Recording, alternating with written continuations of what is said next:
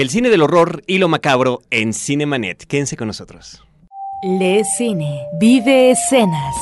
La mejor apreciación de la pantalla grande en Cinemanet. Carlos del Río y Roberto Ortiz al micrófono. Bienvenidos. Enos aquí una vez más a sus seguros servidores Carlos del Río y Roberto Ortiz en Cinemanet a través de Horizonte 107.9 del Instituto Mexicano de la Radio. El correo electrónico de Cinemanet es promociones arroba cinemanet.com.mx. Recuerden que tenemos nuestra versión en podcast en la página del mismo nombre, cinemanet.com.mx. Y el teléfono aquí en cabina para quienes nos escuchan en vivo, 560-10802. Roberto, ¿cómo te va? Pues muy bien, y vamos a hablar de dos películas que me parece que son importantes en cartelera. Por lo pronto les vamos a invitar a esta premier. Cinemanet. La revista Cine Premier y Cinemanet te invitan a la premier de la cinta El Gran Truco, The Prestige, una película de Christopher Nolan. Próximo martes 31 de octubre a las 8 de la noche en Cinemark CNA. Para ganarte pases, escribe a promociones@cinemanet.com.mx y el martes de Halloween, vete al cine. Cinemanet. Noticias en Cinemanet. Roberto, entre las noticias pues tenemos que concluyó el pasado 22 de octubre el Festival Internacional de Cine de Morelia. Esta fue la cuarta emisión de este pues eh, importante evento en nuestro país. Entre otras cosas, el premio tradicional se lo llevó Juan Carlos Rulfo, un premio que otorga la Fundación Cuervo. El premio Cinépolis al mejor joven productor documental latinoamericano fue para la película Alicia en el País de Esteban Larraín. El Premium Cine al joven productor documental mexicano es para los últimos héroes de la península de José Manuel Cravioto. Hubo una mención especial a Roberto Volado por El viaje del banjo y el premio del público en largometraje fue para dos películas Roberto El violín de Francisco Vargas y En el hoyo de Juan Carlos Rulfo. Bueno, esto nos demuestra en el caso del Festival de Morelia que eh, cada vez tenemos mayor presencia de este tipo de mm, eventos en provincia todo parte del Festival de Guadalajara, que ahora se convierte en Festival Internacional, que originalmente era un festival de cine mexicano, pero que ahora abre su ventana para poder también presentar materiales eh, de diferentes eh, características extranjeras. Tenemos ya varios festivales en provincia y esto nos habla también de una mayor posibilidad de difusión, no solamente del largometraje, sino también del cortometraje y más recientemente en México, aquí en nuestra capital, la presencia de un festival de cine documental, algo que estaba rezagado, olvidado y que no consideraba ni mucho menos eh, eh, cualquier tipo de festival en provincia. Roberto, yo quiero insistir en que la gente nos acompañe a la premier, que en esta ocasión la revista Cine Premier nos ha compartido. Es una película interesantísima, el título en español es El Gran Truco, el título original es The Prestige, es dirigida por Christopher Nolan, él este es el hombre que conocemos por eh, Memento, eh, mejor conocido en México como Amnesia, Batman Inicia, y la película está protagonizada por Hugh Jackman, Christian Bale, Michael Caine y eh, va a ser el día martes 31 de octubre del 2006 a las 8 de la noche en Cinemark del CNA. Los teléfonos para que asistan únicamente llamando y pidiendo su invitación son el 560-10802 y quienes nos escuchan a través del podcast pueden escribir a promociones.cinemanet.com.mx. Como la premier se va a llevar a cabo el día martes, les recomendamos a los de podcast que nos escriban antes del domingo a las 12 de la noche, ya que sus boletos los tienen que pasar a buscar el día lunes en las instalaciones de frecuencia cero en la colonia Narvarte. Para los que ganan aquí en Horizonte 107.9, lo recogen eh, pues el viernes y el lunes en el IMER en los horarios de 10 a 3 acostumbrados de siempre. Vamos a presentar a nuestro invitado. Está con nosotros Antonio Camarillo. Antonio, ¿cómo estás? ¿Qué tal? Buenas noches. Él es encargado, Antonio Camarillo es encargado de la sección de cine en la revista FHM, es colaborador desde hace mucho tiempo en la revista Cine Premier y particularmente él es eh, pues un amante del cine, del horror, de lo fantástico, de lo macabro, ¿no es así? Desde que me puedo acordar muchísimo. A ver, un segundito porque parece que este micrófono... Hola, buenas noches. Ay, qué bueno, ya... Aquí qué, estamos. qué bonito gracias. es la radio en vivo. Nos encanta. Muy bien. Vamos a arrancar, Roberto, ¿qué te parece con Cineteca Nacional? Cineteca Nacional. Tenemos el Festival de Cine Macabro, Roberto, en la Cineteca. Hay distintas películas que se van a llevar que se van a presentar, que ya se están presentando y que, bueno, corresponde a todo el asunto de la época, ¿no? Entre el Halloween entre el Día de Muertos en nuestro país. Afortunadamente creo que se vierte una interesante cantidad de cintas sobre el género, tanto en la cartelera comercial como en estas carteleras alternativas y por supuesto nosotros también recordaremos lo que hay en el formato de DVD. Le comunicamos al público a partir de eh, una eh, digamos, decisión por parte de la UNESCO es que se crea este Día Mundial del Patrimonio Audiovisual. Es una celebración que además contribuye a tratar de proteger los archivos fílmicos que existen en el mundo, sobre todo en el caso eh, de esta presencia de la Federación Internacional de Archivos Fílmicos, que cada vez integra más miembros y que tratan de proteger sus materiales eh, de cada uno de, los países. Y este día, el próximo viernes, diríamos que mañana, eh, a las 7 de la noche, tenemos eh, una función especial e invitamos al público porque se va a proyectar El estudiante de Praga, una película de 1912 de Stellan Ray y Paul Wegener este último también participa como actor, como el estudiante de Praga, y es eh, una película que nos remite al tema del doble y que está anticipando ya desde 1912 lo que va a ser el movimiento expresionista alemán. Una película fundamental en la historia del cine, pero la peculiaridad es que vamos a contar con acompañamiento de piano en vivo por parte de José Serralde, que es eh, tal vez eh, el eh, que más ha estudiado sobre la música en el cine silente. De hecho, él, egresado de la Escuela del Conservatorio Nacional de Música, él hace una tesis sobre los cines en la Ciudad de México de 1910 a 1917 y la musicalización que se manejaba a través del piano o a través de grupos musicales. Es pues, yo creo, una función a destacar la película El estudiante de Praga. Mañana en la sala 4 de la Cineteca Nacional eh, vamos a tener música de piano en vivo, pero además dos cortometrajes de la Revolución Mexicana eh, que eh, tiene también como acervo la Cineteca Nacional. Yo creo que es un tipo de evento verdaderamente nostálgico, eh, a pesar de que es una situación que ya no nos toca, pero tener la oportunidad de disfrutar una película con piano en vivo es formidable. En particular, lo que se refiere al cine macabro en la Cineteca Nacional, el Festival de Cine Macabro en la Cineteca Nacional, hay películas como The Ghost Within, que se exhibe el viernes 27, el sábado 28, Ghost Game, el domingo 29, Ojo Fantástico, y el martes 31, La Montaña Sagrada. Recomendamos ampliamente que visiten la página de la Cineteca para enterarse de los horarios de cada una de las películas, de la sinopsis y de cuál les puede interesar. Cinetecanacional.net, el vínculo lo tenemos en la página también de Cinemanet, cinemanet.com.mx. Cinemanet.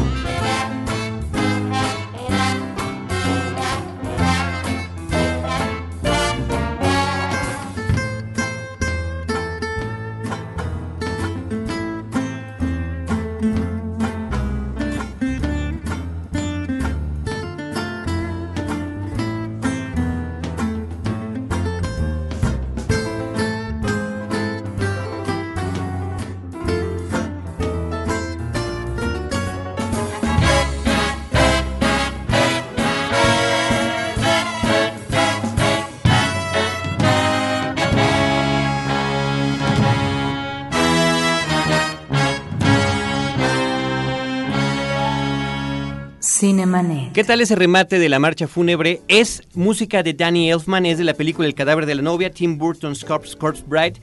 La rola se llama Ball and Socket Lounge, music, música número uno, la versión de la banda.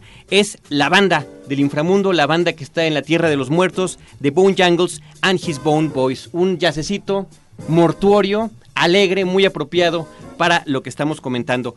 Vamos a esto. Cinemanet. En exclusiva para el público de podcast, la revista Cine Premier y Cinemanet te invitan a la premier de la cinta Todos los hombres del rey, All the King's Men, protagonizada por Sean Penn, Jude Law y Anthony Hopkins el próximo martes 31 de octubre a las 20 horas en Cinemex de World Trade Center. Todo lo que tienes que hacer es escribirnos a promociones@cinemanet.com.mx antes de las 12 de la noche del domingo 29 y a vuelta de correo te indicaremos dónde recoger tu pase en las instalaciones de frecuencia cero de la colonia Narvarte. La entrega de los boletos será exclusivamente el lunes 30 de 9 a 14 horas. La revista Cine Premier y Cinemanet invitan. Cinemanet.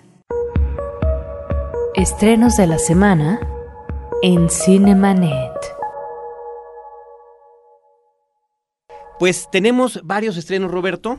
De entrada, eh, Antonio, tenemos la premier de la semana que tuvimos, Creep, la criatura. Esta misma semana tuvimos oportunidad de compartirla con nuestro público. Y es una cinta eh, pues dirigida por Christopher Smith y protagonizada por Franca Potente. Así es, una película a mi juicio interesante. Creo yo, creo yo lo más estimable de esta cinta es que rescata un poco esta nueva moda que se acaba de dar en el cine de horror, de este cine extremo, este cine particularmente sangriento y, y, y, terrible en ese sentido, pero al mismo tiempo se aleja de otras moditas como la de estábamos cansados de ver fantasmas greñudas en las películas japonesas o en los remakes de películas japonesas. Este, creo yo es un interesante balance entre una película de la vieja guardia, una película muy discreta, sin mayores pretensiones, que te logra eh, atrapar, que te, que te eh, mete en ese mundo claustrofóbico de la persecución del monstruo, los elementos básicos de este género, y, este, y que sin tener mayores pretensiones pues te hace pasar un rato interesante. ¿Cómo ves ¿no? el asunto de la participación de Franca Potente? Por, supuesto, todos lo recordemos por Corre Lola Corre, y en esta ocasión de alguna manera como que se explota ese papel porque finalmente es la protagonista y quien tiene que estar huyendo a lo largo de toda la película. Corriendo ¿no? y corriendo, corriendo Lola y corriendo toda la noche. en los túneles de los metros de Londres, eh, pues después de que cerró, ¿no? En un verdadero laberinto claustrofóbico y cerrado. Es una película que comienza bien y que creo que remata no de manera eh, tan interesante como hubiéramos querido. Creo que la película eh, tiene un descanso en esta actriz y están aprovechando eh, una situación que ya habíamos visto efectivamente en Corre Lola Corre. En Corre Lola Corre era este manejo corporal de ella en función del cambio o no de destino. ¿Sí? a partir del tiempo que ella manejaba en eh, su eh, en, su en su eh, en su agilidad física para llegar a un punto aquí estamos ante eh, correr a partir de eh, la salvaguardia de su propia integridad física creo que es una película que tiene buenos momentos pero que desafortunadamente cae en lo mismo que otras películas a propósito de ciertos uh, estereotipos en cuanto a personajes uh, ¿no? de, de, de, terror, pero sí te crea un clima y eso es lo importante y creo que ella está muy bien. ¿Y qué te parece, Antonio, el, el asunto de la criatura en sí? La criatura en sí, te digo que a mí lo que me resulta interesante es esta combinación de, por un lado, esta pequeña, esta fórmula que te comentaba de películas como Saw, de películas como Hostal, ¿no? de este survival horror que se le ha dado por llamar, combinándolo con el, el, elemento del monstruo, ¿no? que en este caso no es un monstruo sobrenatural, no es un fantasma, no es un muerto viviente, es sencillamente eh, lo más elemental del monstruo como producto de una sociedad. ¿no? Este, hay una historia detrás de este individuo que anda diezmando a la gente debajo de las líneas del metro, este, una historia detrás terrible de un pasado tortuoso, experimentos médicos, genéticos y demás. Yo creo que logra, yo creo que sintoniza un elemento que es fundamental del cine de horror, que es esta ansiedad del mundo moderno por las cuestiones que no podemos controlar, las cuestiones de la mente, eh, la locura, la, las enfermedades mentales, las cuestiones del cuerpo, ¿no? Del, del, del, envejecimiento de la enfermedad, de la manipulación del cuerpo, etcétera. Yo creo que juega con esos elementos. De la deformación. De la deformación en este caso. Yo creo que juega con esos elementos y logra un interesante balance, repito, entre ambos subgéneros, diríamos, ¿no? Pues ahí está Creep, la criatura. Esta semana la tuvimos de estreno en Cinemanet. Nosotros los invitamos la semana pasada. También tuvimos esta semana de, de premier eh, Roberto y Antonio Cena con el Diablo, Sheitan, una película francesa con Vincent Cassel. Esta se estrena hasta el día 10 de noviembre, así que la vamos a comentar la próxima semana, pero sí queríamos recordarle para que vean que le vamos siguiendo la pista a estas situaciones. La otra película que dejamos pendiente porque valía la pena comentarla con más calma era El laberinto del fauno, la película de Guillermo del Toro que este, pues desde la semana pasada ya está en nuestra cartelera. Creo yo que con esta película Guillermo del Toro, digo, si no lo hubiera hecho antes, finalmente se consagra, por así llamarlo. No únicamente tenemos el éxito en la participación en su paso por el Festival de Cannes y en los demás festivales en los que ha estado, sino sencillamente basta con ver la película para darse cuenta de que es, creo yo, a mi parecer, eh, cierra un círculo, cierra un ciclo con lo que viene a ser su primera película, Cronos. Uno se da perfectamente cuenta de los elementos, los elementos en común eh, de, estas dos películas y de toda su filmografía, este, las inquietudes, las, las preocupaciones fundamentales del toro están perfectamente plasmadas aquí, son claras, ¿no? Y nos damos cuenta que se, se mueven los terrenos de la adaptación del cómic, se mueven los terrenos de la fantasía, como en este caso, su preocupación sigue siendo la misma, muy propia del cine de horror, que es la muerte, ¿no? Yo creo que lo más interesante Roberto y Antonio, eh, que a mí me parece es justo lo que está comentando Antonio. De entrada, por sí misma se sostiene como una película muy interesante dentro del terreno de lo fantástico, pero al mismo tiempo estamos hablando de un director mexicano que ha mantenido desde su primera película, desde Cronos, una línea muy particular que tiene que ver justamente con el cine fantástico y con ciertos elementos que efectivamente retoma y que lo convierte claramente en un, eh, en, un artista, en un cine, en un cine de autor. Es decir, en este caso, la presencia de los insectos, de las reliquias, de los artefactos, los niños, las maquinarias de precisión, eh, las atmósferas que crea, en este caso bajo tierra, ¿no? Eh, en Mimic y en Hellboy era el metro, en Blade 2 eran las cloacas, en El Espinazo del Diablo, que él mismo dice que es una película hermana de esta, eran los sótanos, ¿no? En este caso, en este laberinto, en esta historia que se desarrolla en la posguerra civil española, eh, donde una niña protagoniza una historia de hadas, ¿no? Una suerte de cuento de hadas. Eh, donde la maldad, como en otras de sus películas, está más bien en el terreno natural, terrenal, que en el sobrenatural. Aunque aquí no estamos ante la guerra civil, estaríamos en la, guerra civil, en el caso del Espinazo del Diablo, que creo que es eh, una película más completa, en el caso de la relación de realidad histórica y fantasía de sus personajes, que en ambas partes son personajes infantiles. Yo creo que eh, en el caso de ah, El Espinazo del Diablo hay un mejor vínculo, mucho más ah, completo, más convincente de lo que es eso, el entorno histórico, de la Guerra Civil Española, ¿sí? esta presencia eh, de em, lo que es el fervor religioso a propósito de lo que va a ser el futuro franquismo, o por ejemplo, este eh, olvido, este desprendimiento por parte de las potencias eh, ante una república que se va quedando sola, y una realidad infantil en, un lugar geográfico muy remoto, pero que sin embargo está hablando de un drama individual e histórico. En el caso de El laberinto del fauno, creo que no cuaja convenientemente esta relación entre lo que es un momento posterior a la Guerra Civil Española, que son aquellos, em, aquellos hombres que se lanzan propio de estas facciones eh, de la República que se lanzan a la montaña eh, para resistir y enfrentarse a un franquismo ya instalado, y en donde yo eh, lo que noto es que no hay una relación que de alguna manera me parezca convincente, porque bueno, lo está manejando como entorno. Y si está manejando un entorno, tendría que avisorarlo de una manera mucho, eh, mucho más aterrizada. Allí eh, lo que yo veo es que hay un problema en esta película. Y por otra parte, no estoy tan convencido si realmente ha conformado eh, Guillermo del Toro un universo propio. Creo que hay elementos a propósito de los personajes que maneja.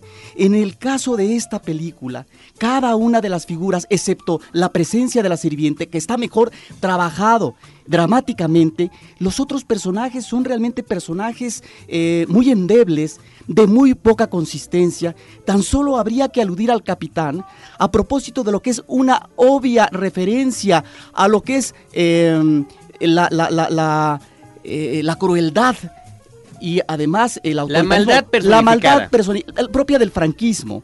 Y esta línea que separa, que es muy débil entre lo que es el terreno de lo fantástico y de la fantasía y de la imaginación por parte del personaje infantil y lo que es la realidad, me parece que inclusive al final, de manera un tanto obvia, no sé si decir burda, por parte de Guillermo del Toro... Pero no vayas a decir... Eh, no, no reveles nada que no va a saber la gente que no la ha visto. Eh, eh, digamos, explicitándonos en qué terreno nos colocamos como espectadores. Creo que ahí debió de haber sido más inteligente el manejo de su guion. Yo realmente ahí es donde considero que no veo personajes que evolucionen convenientemente y que no tengan un rigor, que no tienen un rigor, no hay un peso dramático, no hay realmente personajes que me conmuevan y que por otra parte ese final que pudo haber sido como, como, como digamos, eh, se supone, terrible, hermoso y doloroso, porque realmente pudo haber sido un gran final, lo deja por el basurero del olvido. Bueno, yo, eh, Roberto, respeto muchísimo tu opinión, pero verdaderamente no estoy de acuerdo. ¿eh? Yo creo que como la película está contada a través de la perspectiva de la niña, justamente es por eso que este, esta línea divisoria entre la realidad, entre la terrible realidad que está viviendo y el cuento de hadas, los personajes fantásticos que entre ellas se van entrelazando, pudieran ser por ello de esa manera tipificados y personificados. Tú te referías al personaje de la sirvienta de Maribel Verdú, que la interpreta, y eh, a mí en, persona, en particular, eh, Sergio López me pareció estupendo como el capitán, como el gran némesis de la historia. Un hombre que, bueno, pues prácticamente está retomando uno de los personajes, Antonio, de Hellboy, cuya crueldad quizás en Hellboy no pudo explotar tanto y que en esta película producida en España sí lo logra, ¿no?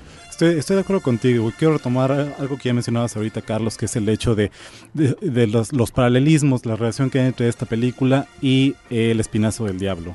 ¿no? Efectivamente, eh, Del Toro le encarga, le carga la mano a la realidad para hablarnos de las cosas terribles y de la verdadera maldad del mundo y el mundo fantástico por por este por, por contrario pareciera ser un pequeño oasis, pareciera ser un refugio, pareciera ser un lugar donde esa maldad realmente se redime o se, se perdona o se olvida, ¿no? La imagen a mí del capitán, eh, coincido contigo, me parece fascinante. Hay una, hay una, hay una, hay una imagen en, en este motivo recurrente del reloj que él tiene, el reloj heredado de su padre, eh, que para mí es lo que amarra completamente con Cronos y con una serie de preocupaciones que podría estar de acuerdo con Roberto, a lo mejor no se han terminado de madurar y sin embargo creo yo son muy honestas y muy eh, eh, identificables y visibles a lo largo de su, de su, filmografía, ¿no? Y además el asunto de las criaturas fantásticas que maneja en la película. Por supuesto. El fauno y este hombre pálido de, cierta escena interesantísima, ¿no? Ahora, en favor de, la película habrá que decir que es tal vez la película más redonda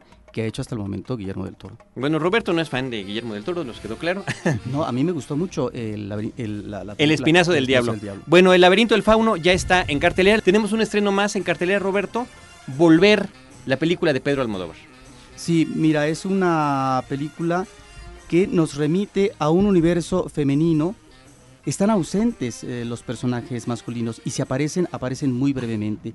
Y desde esta escena inicial de la película donde vemos unas mujeres que asisten a un cementerio para limpiar las tumbas y al mismo tiempo poner flores de sus seres queridos, ya encontramos esta razón de ser de sus personajes a propósito de de alguna manera establecer un lazo orgánico para poder solidarizarse, para estar en la peor de las desgracias, para tratar de vincularse en términos de las dificultades y los conflictos que están enfrentando y que derivan, por cierto, esta ausencia de los hombres nos está hablando precisamente de los conflictos que devienen de ellos en estas mujeres que diríamos son cuatro generaciones las que está registrando Almodóvar aquí. El personaje de la tía, el personaje de la madre, el personaje eh, principal interpretado por Penélope Cruz y el personaje de la hija eh, de Penélope Cruz, eh, Raimunda, que está muy bien, muy bien manejado.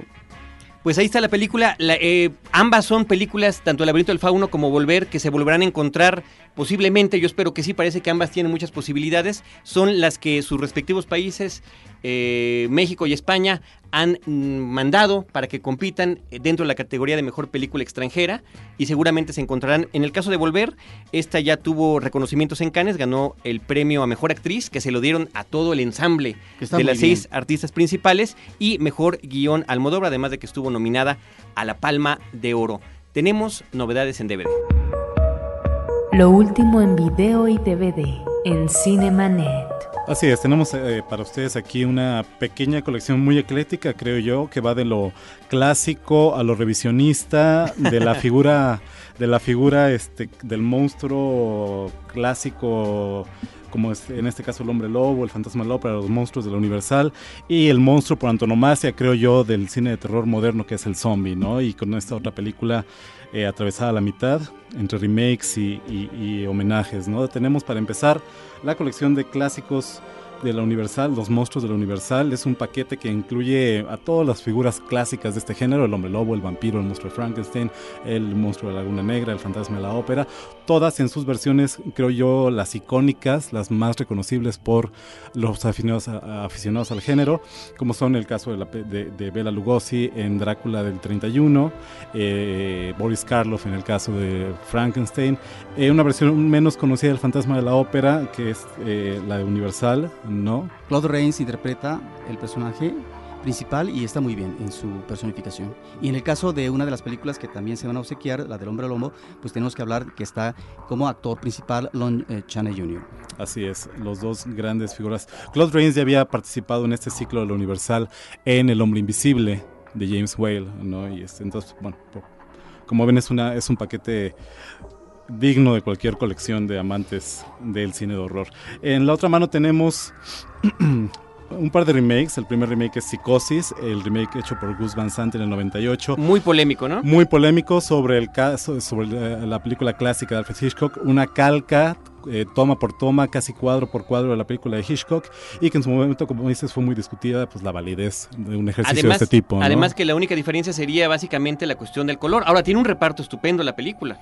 Es, el reparto es muy bueno, este Vince Vaughn en el papel que hizo famoso y encasilló de alguna manera a Anthony, Perkins. como Norman Bates, así es. Eh, Anne Hedge en el papel de Marion Crane, ¿no?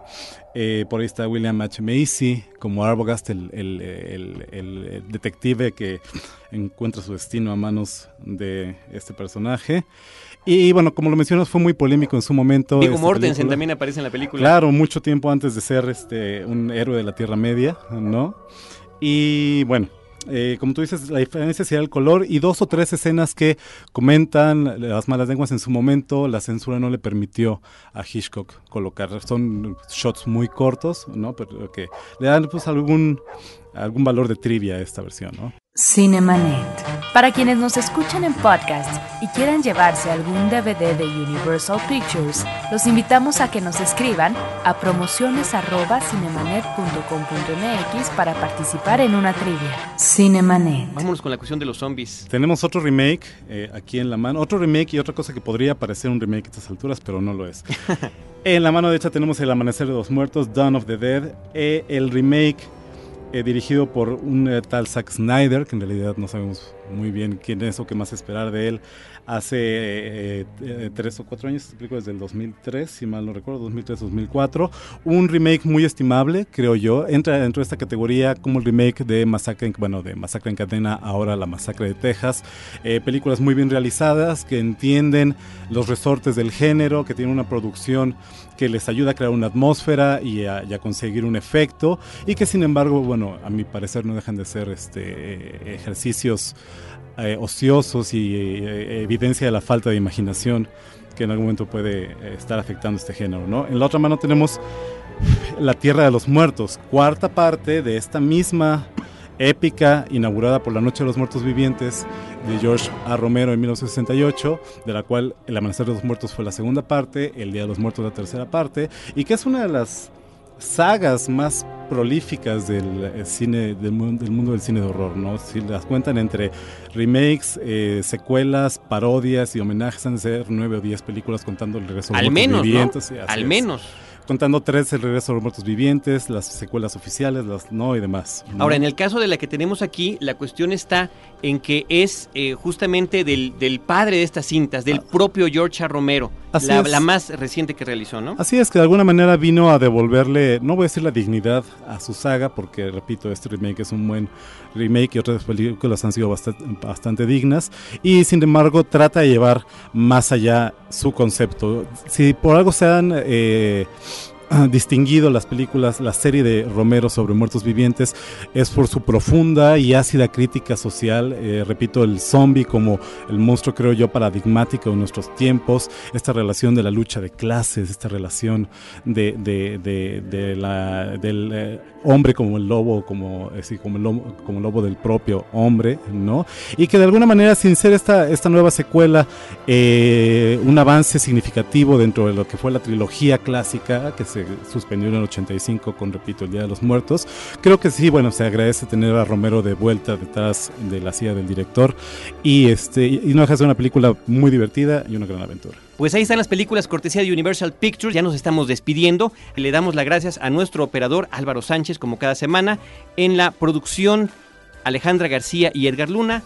Y en la conducción, Roberto Ortiz y Carlos del Río. Y a nuestro invitado, Antonio Camarillo, de eh, colaborador de Cine Premier. Y de la revista FHM. De nuevo, muchas gracias por la invitación y buenas noches a todos. Hasta la próxima. Nos escuchamos en vivo y en podcast. Los créditos ya están corriendo. Cinemanet se despide por el momento. Más en una semana. Vive cine en Cinemanet.